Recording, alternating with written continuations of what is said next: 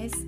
えー、ヨガチャクラアイルベーダを使って心地よく生きるをテーマにこちらをでお話をしております、えー、今日の小話ですがあのこの肩書きですね。私いつもあの悩んでしまうんですがやっぱり私の中で思いとして女性が心地よく生きられる選択をしてほしいっていう風に昨日強く思ったんですよね。なんかモヤモヤしててモヤモヤした時は必ずあの日記を書くようにしているんですがあのなんでモヤモヤしてるかって言ったらですね自分のやりたいことができてなかったからモヤモヤしてたんですよね、まあ、ある意味ちょっと嫉妬してるみたいな感じですかね、うん、それも自分でこうノートに書かないとわからなかったんですけどあモヤモヤしてるなと思って書き進めてるうちにあちょっと嫉妬してるなっていうことでそれをですねあの自分は何したいんだろうなって思った時に女性のサポートしていきたいっていう思いが強くなってきたんですよね。で女性ってライフステージいろいろ変わるじゃないですか。もちろんあの結婚するしないどちらもですねしないっていう選択をしたとしてもそれはそれで、えー、かかるストレスだったり何か制限っていうのは起きますよね。なんかそういったものから解放されて自分自身がいいと思う選択ができるようになりたいな自分も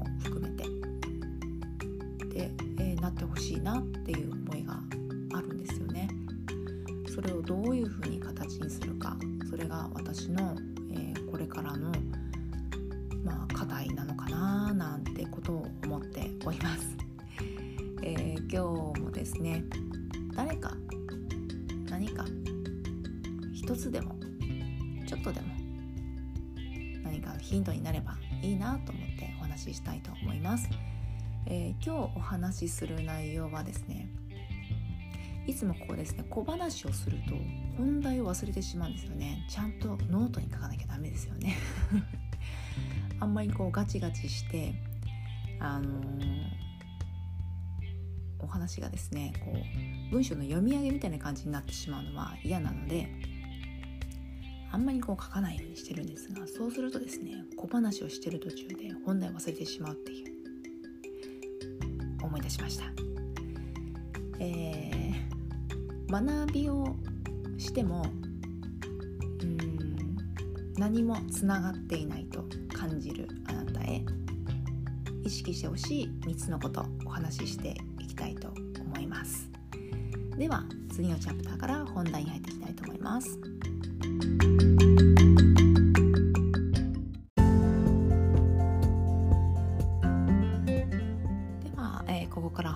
っていきたいと思います、えー、学びを行ったが何もつながらない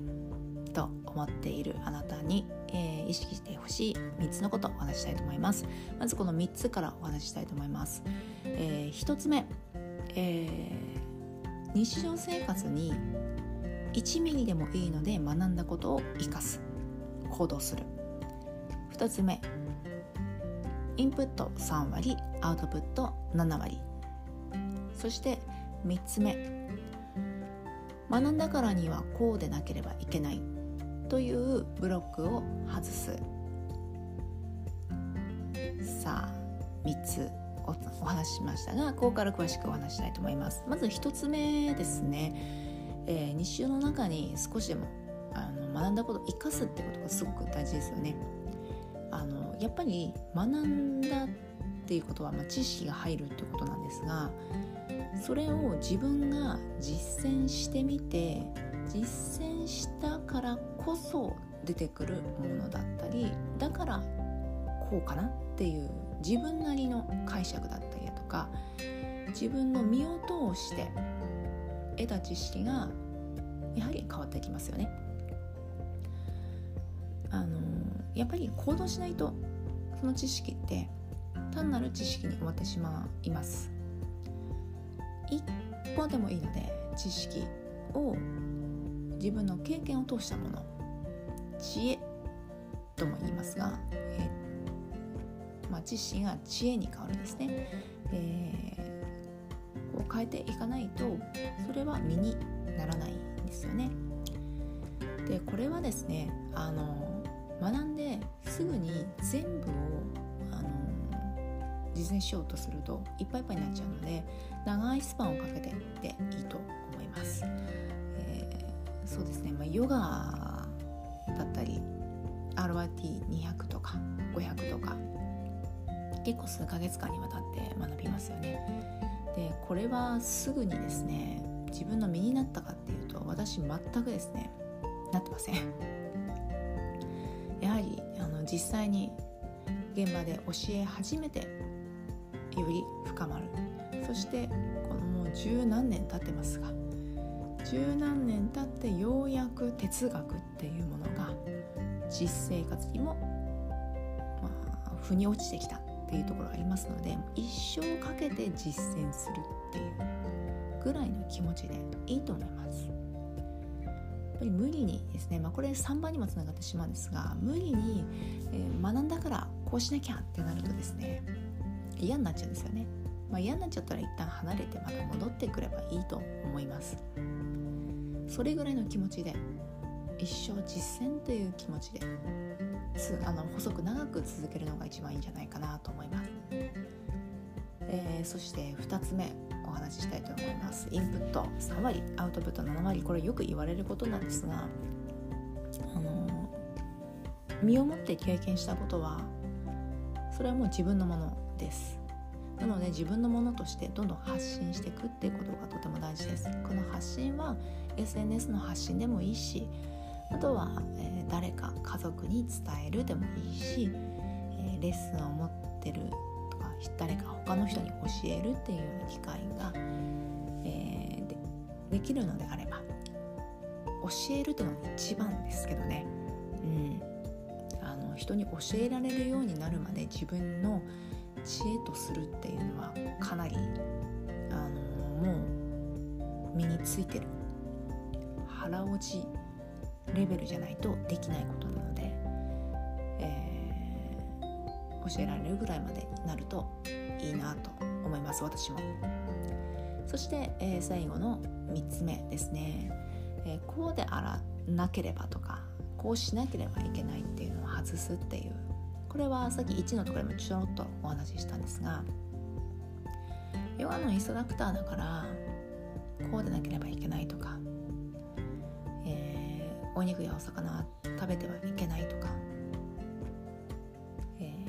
体は柔軟性がバッチリじゃないといけないとか、えそういったのはもう一切置いといてですね今自分ができることを必要な人に届けていく。根底があると自分も苦しくないですし自分のうんいいなと思ったことを楽しいなっていうワクワクした気持ちとともに他の人にも分け与えることができる。その心のスペースだったり余裕っていうのがあると伝わる言い方も変わってきます。じゃなきゃって思うとですねほんと苦しいんですよね。だから私できないっていうどんどん自己嫌悪のループにはまってきてしまいますので。うんそうするとなんかせっかく学んだのにもったいないですよね。学ぶ時はあワクワクしてこれを学んだらこういうふうに私はなるのかもしれないとかこうなったらいいなとかこれを誰かに伝えたいなっていう思いで始めたと思いますが、それがですねこうがんじがらめになってしまって、うん、やっぱり私ダメだわってなってしまうというのは悲しいなと思います。でこのあともう一つこのしなければいけないっていうもう一つの側面としては学んだからには絶対これを生かさなければいけないっていうブロックも外していいと思います。コーチング学びました。だけどなんかしっくりこない。私には向いてないのかもしれないっていう場合もあると思います。そしたらそれはそれであの違うことを始めてもいいし、えー、その先にですねもしかしたら違うことと組み合わせるっていうこともできるかもしれない。融合させるっていうことですね。学んだからそれをそっくりそのままそれを生かして仕事にするとかっていうことはしなくてもいいと思ってます。そのしなければっていう枠にとらわれてうん前にも後ろにも行けない。そして苦しんでしまうっていうのがもったいないなと思います。学んだけどうん何か直接的にこう仕事だったり何かこう自分の、うんまあ、プラスっていうとちょっと言い方があれなんですが生かせてなかったとしても必ずどこかで根底としてあの学んだことが生きていると思いますので、まあ、ただこのそうですね。生かすにはその一番の何かしら行動するだったり、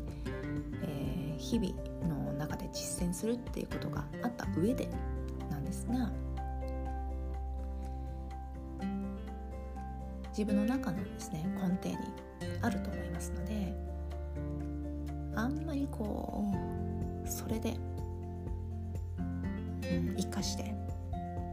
学んだことを生かさなければっていうあのブロックは外していいんじゃないかなと思ってます。